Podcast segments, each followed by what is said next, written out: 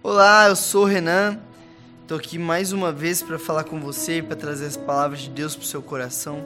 E o texto de hoje está em Gênesis, capítulo 39. Nós vamos ler do verso 20 ao verso 23. Diz assim: José ficou na prisão, mas o Senhor estava com ele e o tratou com bondade, concedendo-lhe a simpatia do carcereiro. Por isso o carcereiro encarregou José de todos os que estavam na prisão e ele se tornou responsável por tudo que lá sucedia. O carcereiro não se preocupava com nada do que estava no cargo de José, porque o Senhor estava com José e lhe concedia bom êxito em tudo que realizava. Como que você tem passado pelas suas maiores dificuldades? Você tem buscado resoluções de qual jeito? Você tem confiado em Deus da mesma forma? Você tem dependido 100% do Senhor?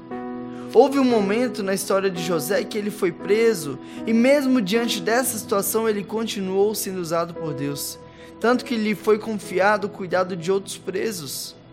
Independente do estado que ele se encontrava, ele era abençoado por Deus e ele se colocou à disposição do agir de Deus na vida dele. Se aplicamos essa história em nossas vidas, mesmo nas diversas situações em que não vemos saídas, nas quais nossos olhos não conseguem enxergar a vitória, Deus permanece presente e sempre está disposto a nos auxiliar.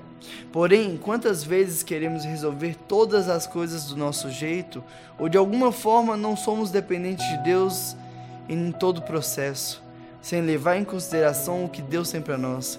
José confiou em Deus e no propósito que ele tinha para a vida dele.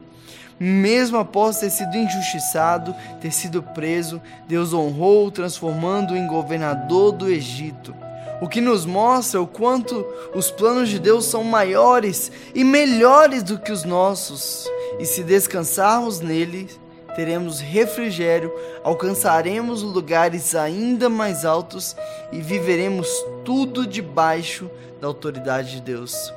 Por isso, ore para que você confie e descanse mais em Deus, independente das circunstâncias que estiver enfrentando, para que o seu fardo se torne de fato mais leve.